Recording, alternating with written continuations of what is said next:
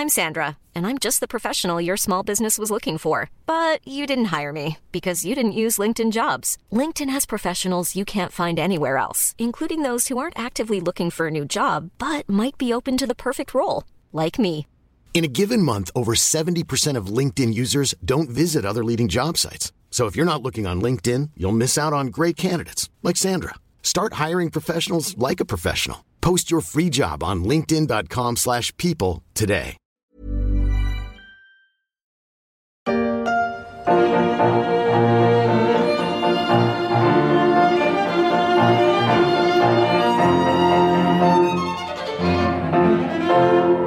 Quel que soit votre lieu de vacances cet été, vous risquez d'avoir du mal à y échapper. Au Châtelard en Savoie, à Celles-sur-Belle dans les Deux-Sèvres, à la Roque d'Anteron dans les Bouches-du-Rhône ou à la Chaise-Dieu en Haute-Loire, c'est un florilège de festivals de musique classique en approche pour cet été. Le premier festival de musique Les Clissonnantes, organisé par la Voix des Chœurs, a bien eu lieu à Clisson. Au programme, une vingtaine de concerts de musique classique disséminés dans la ville. Je suis Pierrick Fay, vous écoutez La Story, le podcast d'actualité des échos, et on va essayer de comprendre comment le secteur de la musique classique va tenter de renaître après une année compliquée par la crise sanitaire. C'est bon, Julien. Elle est là, la victoire. Elle est là.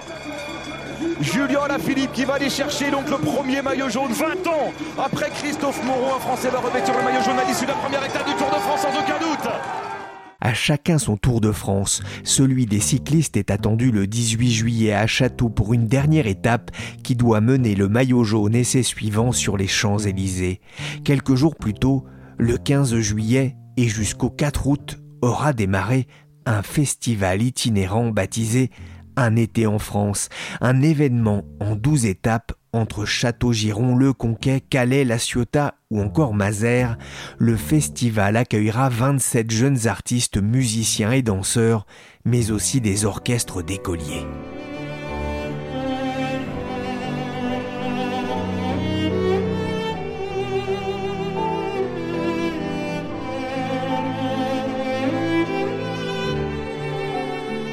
Ils ouvriront le bal avant que n'arrive sur scène le violoncelliste Gauthier Capuçon pour un hymne à l'amour de la musique classique. Bonjour Martine Robert. Bonjour Pierrick Fay. Vous êtes journaliste aux échos, vous suivez notamment le monde du spectacle. On va parler ensemble du succès attendu des festivals de musique classique, ou du moins de leur capacité de résistance en temps de crise. Il y a eu beaucoup de frustration pour les amateurs de concerts, de live, comme on dit. Martine, comment se présente l'été, une période généralement faste pour les festivals? Alors, il y aura bien des festivals cet été, il y en aura même beaucoup.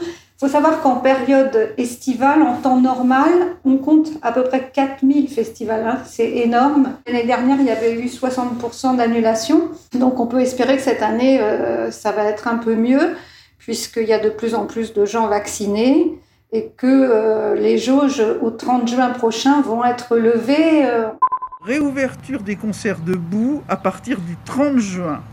Et la reprise des concerts en configuration debout sera donc possible avec une jauge de 75% dans les établissements en intérieur Oui, ça c'est la bonne nouvelle annoncée le 21 juin par Roselyne Bachelot, ministre de la Culture. Les concerts avec du public debout seront enfin de nouveau autorisés. Quelques semaines plus tôt, 5000 fans avaient d'ailleurs pu assister à un concert test à l'Accor Arena avec Indochine. L'événement était historique. Bravo à vous d'être les volontaires ici ce soir. Premier concert debout en France depuis plus d'un an. Martine, on sait ce qu'a donné ce test? Alors c'est encore prématuré, on- il faut compter environ un mois. Parce qu'on va comparer en fait deux groupes, les 5000 euh, fans euh, qui étaient donc dans la fosse debout à l'accord Arena et un groupe de 2500 autres euh, fans qui malheureusement n'ont pas pu assister au concert. On va comparer les deux échantillons pour voir s'il y a eu plus de contamination dans ce groupe de 5000 par rapport à ce groupe de 2500. Donc, euh, ces analyses, elles prennent évidemment plusieurs semaines. Euh, on n'aura pas les résultats avant le début de l'été, début juillet, je pense. Martine, les, concerts debout seront possibles donc à compter du 30 juin, mais un concert, ça prend du temps à organiser. Quand pourra-t-on vraiment retrouver euh, l'ambiance d'un gros concert? Je pense que les vrais concerts debout, ça va être vraiment peut-être pour la fin de l'été, mais plus sûrement, si tout se passe bien au niveau de l'évolution de l'épidémie, pour la rentrée prochaine. Parce que la plupart des gros festivals ont déjà été annulés, parce que les producteurs euh, sont un peu refroidis avec les stop and go et n'ont pas envie de prendre des risques. Et c'est vrai que si on jette un œil sur le calendrier des concerts à venir, il faudra attendre mai 2022 pour un nouveau spectacle d'Indochine au Stade de France. Iron Maiden se produira lui en juin 2022 à l'Arena de Nanterre et Céline Dion sera au même endroit le 16 septembre de l'an prochain. Il y aura quand même quelques tournées à partir de septembre entre Francis Cabrel, Florent Pagny ou Vianney, mais on ne parle pas ici de Bercy ou du Stade de France. Martine, il y a quand même une branche de la musique qui semble tout de même passer entre les gouttes, c'est la musique classique. Pour quelle raison? La musique classique, finalement, euh, elle se prête très bien euh, aux normes actuelles parce que ce sont des jauges souvent modestes. Le côté assis est évidemment la norme. C'est un public en plus assez calme, un peu plus âgé. Et il y a l'été beaucoup de festivals de musique classique en plein air qui investissent euh, des lieux patrimoniaux, par exemple. Donc là, on voit bien que clairement, euh, il n'y a pas de danger et que c'est assez facile à organiser. Il y a évidemment euh, la question du pass sanitaire quand même pour les lieux qui auraient plus de 1000 euh, places. Hein. On pense par exemple euh, au Corrigi d'Orange qui, qui, est le plus gros avec un amphithéâtre romain énorme évidemment. Mais là encore, si vous voulez, le, la double vaccination, elle sera opérante sur cette cible un peu plus âgée puisqu'il suffira d'avoir ces deux vaccins depuis au moins 15 jours pour que ça, ça fasse office de passe. Euh, donc on peut, on peut tout à fait penser que les, conditions sont réunies pour que la musique classique puisse vraiment exister cet été. ces festivals ont aussi un avantage, c'est qu'ils peuvent compter sur des mécènes généreux et impliqués. Alors, c'est vrai que le modèle des festivals de musique classique est, très dépendant des subventions et souvent du mécénat.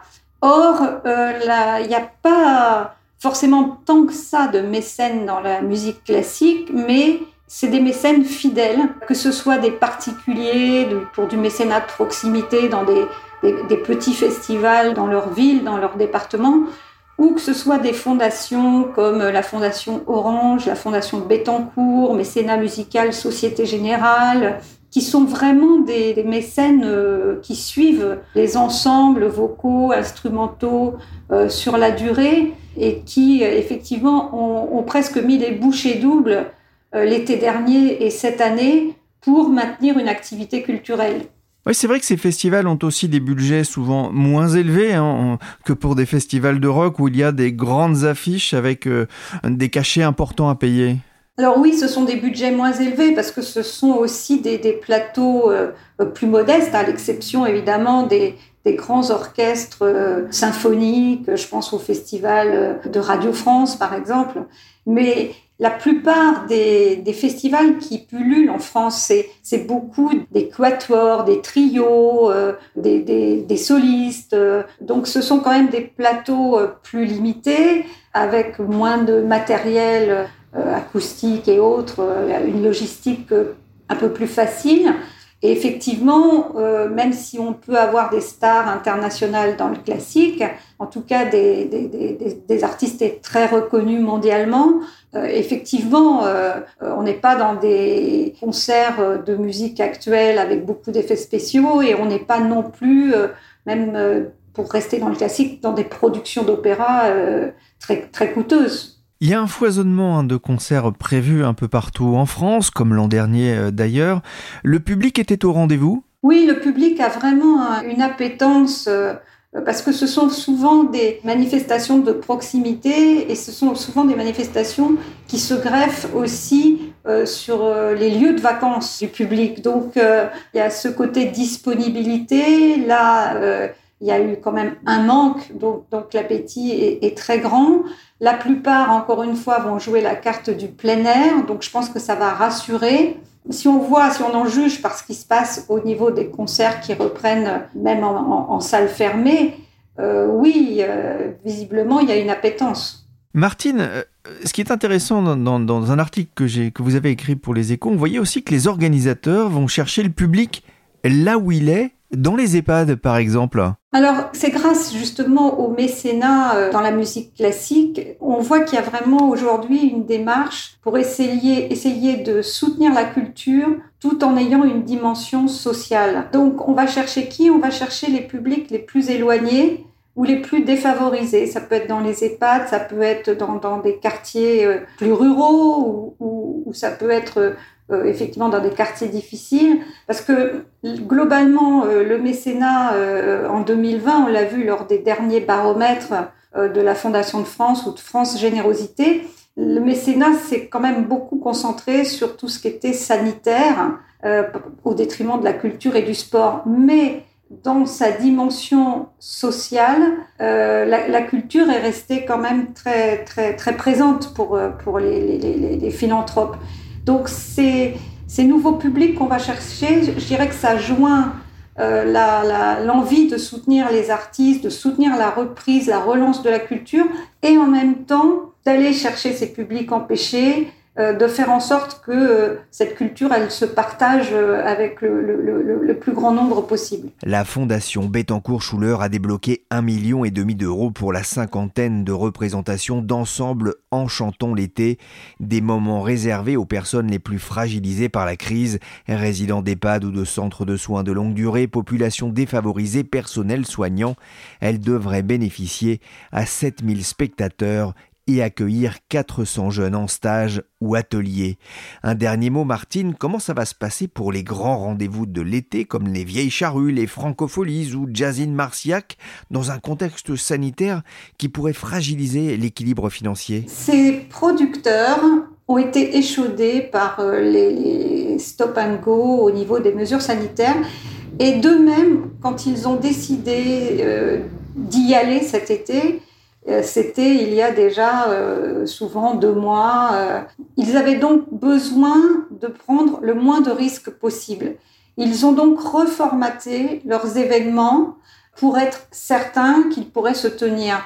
Donc, par exemple, les Vieilles Charrues, qui accueillent 270 000 festivaliers habituellement, a repensé son modèle complètement pour faire 10 soirées avec 5 000 spectateurs maximum. le Printemps de Bourges, euh, c'est exactement pareil. Ils accueillent habituellement 70 000 à 80 000 festivaliers. Ça sera seulement 10 000. Ils ont fermé leurs plus grands chapiteaux. Ils le font en mode assis. Et les francopholies, ça sera exactement la même chose. C'est-à-dire qu'ils vont mettre les personnes sur des gradins où ils accueilleront 5 000 fans par jour contre 13 000 habituellement. Donc ça a été dès le départ pensé autrement. Après, il peut y avoir des négociations des producteurs avec les artistes pour réévaluer les cachets en fonction des jauges. Il y a évidemment la dimension des subventions qui intervient. Euh, Bourges euh, est un festival à la fois subventionné et sponsorisé par le Crédit Mutuel, ce qui est le cas aussi des Francopholies. Donc évidemment, ça aide à, à équilibrer le modèle économique. Après, il peut y avoir des captations qui vont se greffer là-dessus voilà, c'est une espèce de côte mal taillée, euh, c'est pas forcément rentable, mais l'envie d'y aller est, trop forte et, ça permet de maintenir le lien avec le public et de préparer les festivals de l'année prochaine aussi. Les festivals jaugés pourront-ils faire le plein? Ce fut le cas pour le Printemps de Bourges, selon les organisateurs qui ont accueilli 70 artistes.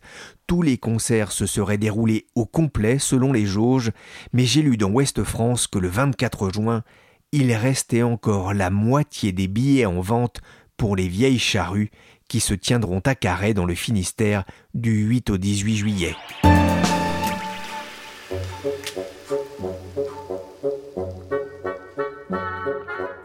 Pendant le confinement, Zoom, Teams et compagnie se sont mis à la musique. On a vu fleurir les répétitions à distance entre musiciens, parfois plusieurs dizaines, avec aussi le concours de danseurs, comme ici la danse des petits signes par l'orchestre Hexagone associé au Ballet national de Kiev C'était en avril 2020.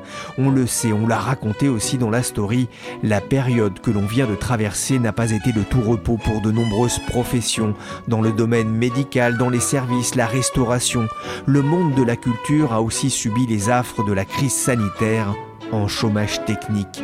Souvent lorsque je prépare la story, j'aime mettre de la musique en fond sonore et j'ai découvert il y a un peu plus d'un an les Déconcertants, un ensemble de jeunes talents créés à l'initiative de Pierre-Alexis Touzeau.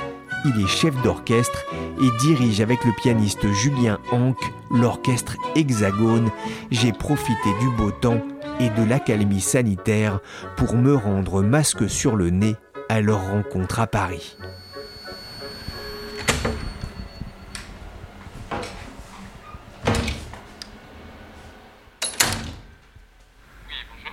Oui, bonjour, euh, Pierrick Fay des Échos. Au premier à gauche, merci.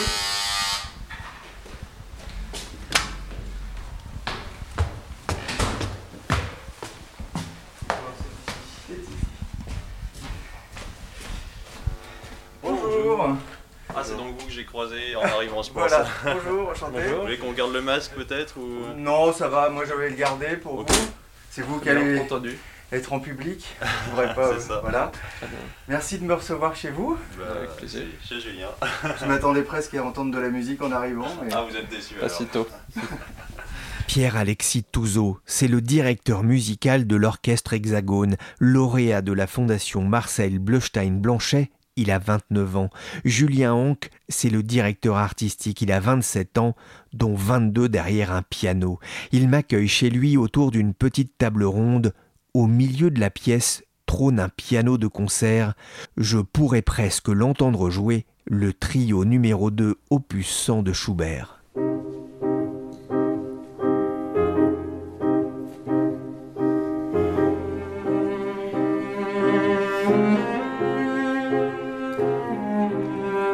Un des morceaux qui m'a fait connaître les déconcertants est l'orchestre Hexagone. Bonjour Pierre-Alexis Touzeau. Bonjour. Bonjour euh, Julien Hanck. Bonjour. Pour commencer, est-ce que vous pouvez me présenter l'orchestre Hexagone? Alors l'orchestre Hexagone, on va dire que c'est une euh, entité relativement nouvelle parce que elle euh, date, je dirais, d'à peu près six mois avant la crise du Covid, parce que désormais on calcule tout le selon euh, cette crise. Et euh, c'est une entité qui se proposait à l'époque, parce que cela fait très longtemps qu'on n'a pas eu de concert, à vrai dire, de euh, réaliser un projet un peu particulier, celui de proposer une manière pour les instrumentistes euh, classiques, type soliste, type musiciens qui font de la musique de chambre, de faire de l'orchestre en dehors d'une formation subventionnée où ils seraient titularisés, où ils devraient voilà, avoir un, un Ou un contrat euh, de ce type. Donc l'idée c'est pour des jeunes solistes de très haut niveau qui sont déjà dans une pratique euh, plutôt type musique de chambre d'avoir une pratique orchestrale euh, ponctuelle et donc pour cela on s'adresse à plus de musiciens que ce dont on a besoin et puis selon les disponibilités des uns et des autres eh bien on sélectionne selon également la nature des projets. Donc l'idée c'était un petit peu d'avoir un orchestre à géométrie variable qui proposait aux auditeurs cette particularité de faire appel à des musiciens de nature plutôt soliste.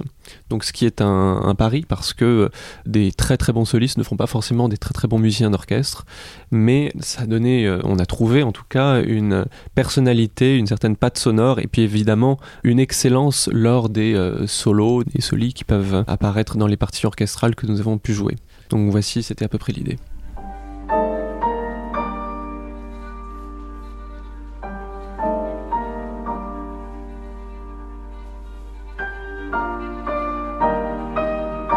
Un côté expérimental hein, euh, dans tout ça, en tout cas, ce qui est normal quand on fait des instruments euh, de musique en général. En 2014, vous aviez aussi fondé l'ensemble Les Déconcertants, c'est une structure amateur, la différence hein, de l'orchestre Hexagone qui est composé de, professionnels. Pourquoi ces deux structures? Alors, euh, les déconcertants, pour la petite anecdote, ça a été fondé à peu près en même temps que j'ai commencé mes études de direction d'orchestre. Donc, ça a été au tout début, dans les années 2013, un regroupement d'amis musiciens de très bon niveau. Et puis, ça s'est développé avec des amis d'amis, euh, toujours en, recherchant le haut niveau amateur, le, presque le pré-professionnel, c'est-à-dire des étudiants de conservatoire, des professeurs de conservatoire, territoire, qui n'avaient pas forcément accès à la scène souvent. Et tout ça, ça s'est développé pour créer une sorte de formation hybride, on va dire, entre l'amateur de très haut niveau, l'étudiant pré-professionnel. Et tout ça nous a permis de développer plus tard l'orchestre Hexagone avec cette, cette antichambre que constituaient les déconcertants. L'orchestre est jeune, vous êtes jeune d'ailleurs, vous aussi. Fin décembre 2019, vous aviez monté le Lac des Cygnes avec le ballet de Kiev au théâtre des Champs-Élysées. Trois mois plus tard, est-ce que vous avez eu l'impression que le monde euh, s'écroulait? Oui, ça a été un choc assez euh, rude, on va dire, parce que à la suite du Lac des Cygnes, l'orchestre euh, pouvait, je peux le dire, surfer sur à la fois des excellents retours journalistiques, on a pu faire une revue de presse, également euh, énormément de demandes provenant de, aussi bien de festivals, de professionnels, euh, de producteurs, des musiciens qui venaient vers nous parce qu'ils voulaient euh, participer à cette aventure. Et à vrai dire, tout cela s'est petit à petit euh, écroulé. C'est-à-dire que nous avons encore reçu jusqu'à une année après du début de cette crise des demandes, mais celles-ci se sont petit à petit estompées. On était à un rythme absolument dingue de euh, une à deux demandes de producteurs de musique pour, par exemple, faire une série, un deuxième lac des signes. On a eu cette proposition-là, par exemple, euh, à la scène musicale ou dans d'autres salles ou en collaboration avec des chorégraphes.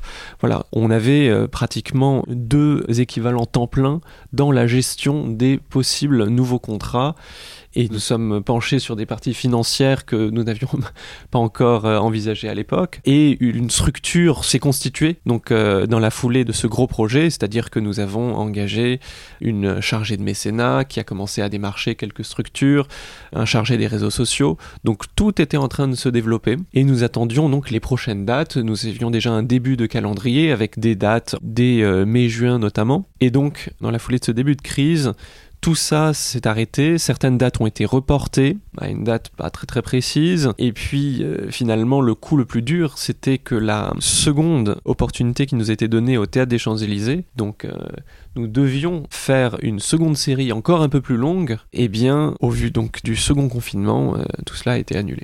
Donc euh, pour l'heure, nous essayons de redémarrer la machine. Donc euh, nous recontactons les musiciens, nous recontactons les producteurs qui nous avaient démarché à l'époque et nous n'avons pour l'heure aucune ou alors très peu de dates confirmées.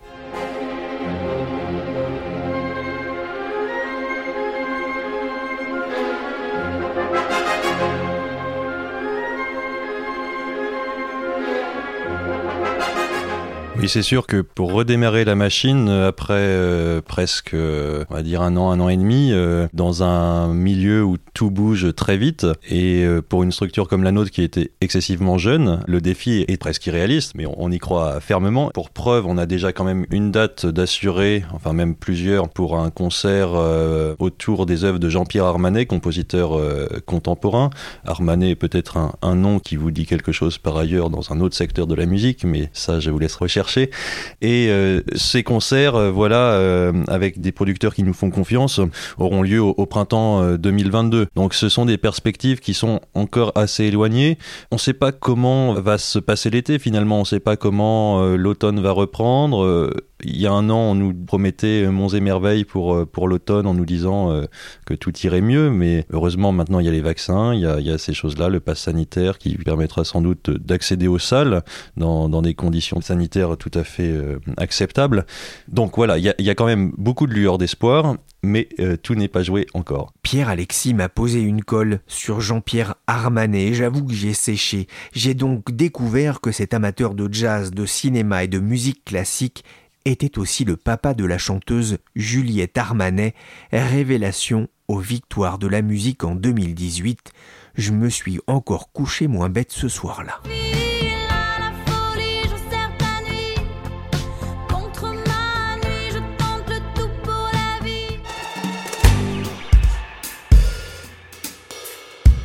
Pierre-Alexis Touzeau, il y a de l'espoir, vous le disiez, c'est important, mais c'est tout de suite plus complexe quand on gère un, orchestre que d'être dans un, un quartet, par exemple Exactement. Tout simplement pour être très pragmatique, il y a la dimension financière qui rentre en jeu. Le nerf de la guerre, hein, tout le monde le sait. C'est différent de gérer quatre musiciens euh, avec quatre agendas, par exemple, que, euh, on va dire, 50 musiciens pour une petite formation orchestrale. 50, c'est petit encore. Avec 50 agendas et puis euh, la production derrière qui va avec, la, la gestion gestion administrative qui va avec, les locations de salles de répétition, le matériel, voilà, c'est toute une grande régie qui dans les coulisses s'active telle une grande fourmilière, voilà. Vous parliez de, finances. Comment ça s'est passé euh, pour vous? Vous avez réussi à obtenir euh, des aides là aussi pour euh, tenir en attendant la reprise? Notre structure étant privée, c'est à la fois une grande liberté mais aussi une grande part de risque puisque nous ne pouvons compter que sur nous-mêmes. Jusqu'à présent, nous avons fonctionné sans mécénat c'est-à-dire qu'on était financé par euh, des producteurs euh, qui prenaient en charge l'intégralité euh, du projet, et donc à partir de là, il fallait être à l'équilibre par la suite.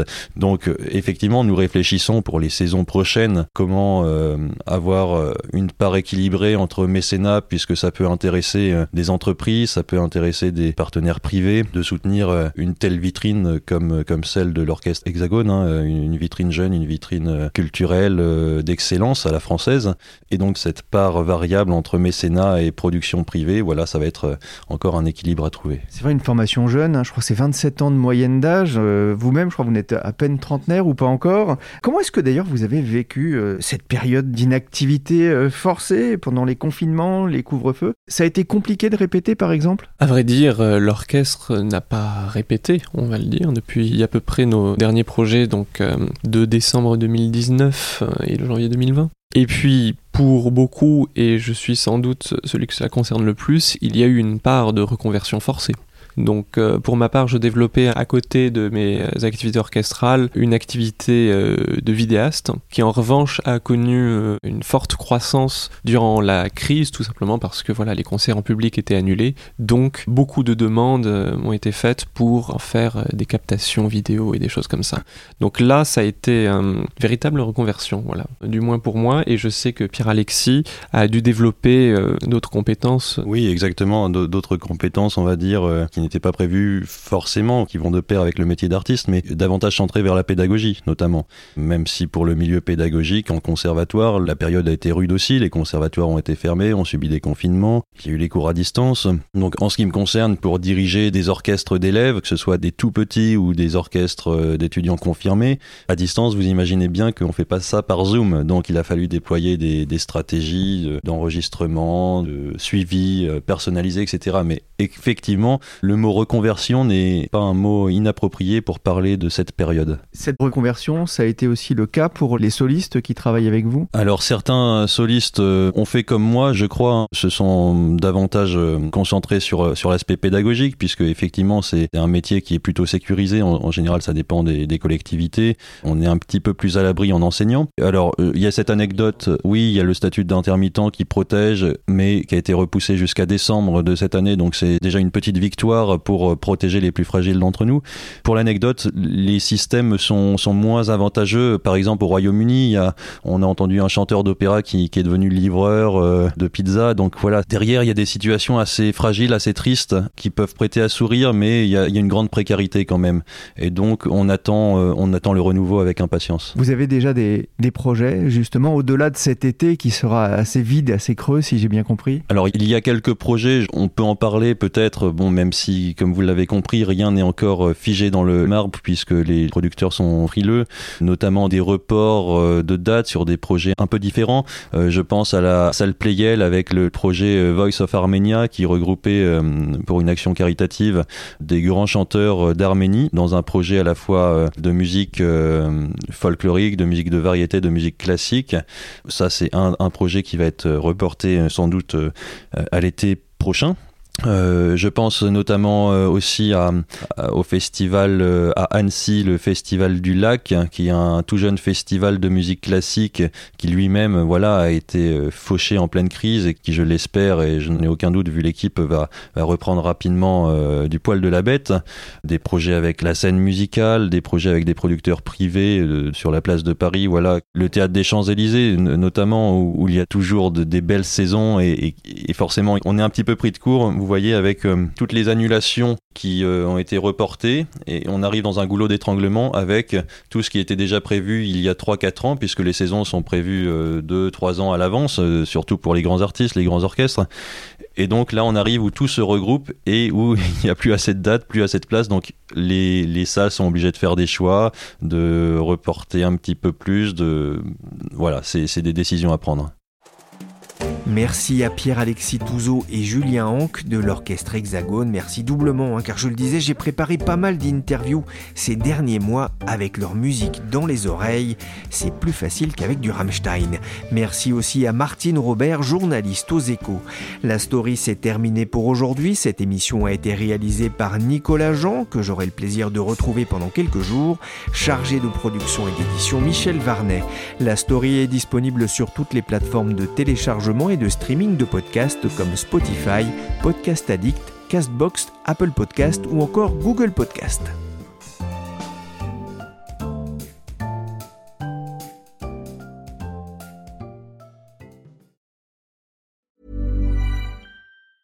Normally, being a little extra might be a bit much, but not when it comes to healthcare. That's why United Healthcare's Health Protector Guard fixed indemnity insurance plans, underwritten by Golden Rule Insurance Company, supplement your primary plan so you manage out of pocket costs. Learn more at uh1.com. Hey, it's Paige DeSorbo from Giggly Squad. High quality fashion without the price tag? Say hello to Quince. I'm snagging high end essentials like cozy cashmere sweaters, sleek leather jackets, fine jewelry, and so much more. With Quince being 50 to 80% less than similar brands. And they partner with factories that prioritize safe, ethical, and responsible manufacturing. I love that. Luxury quality within reach. Go to quince.com slash style to get free shipping and 365 day returns on your next order. Quince.com slash style.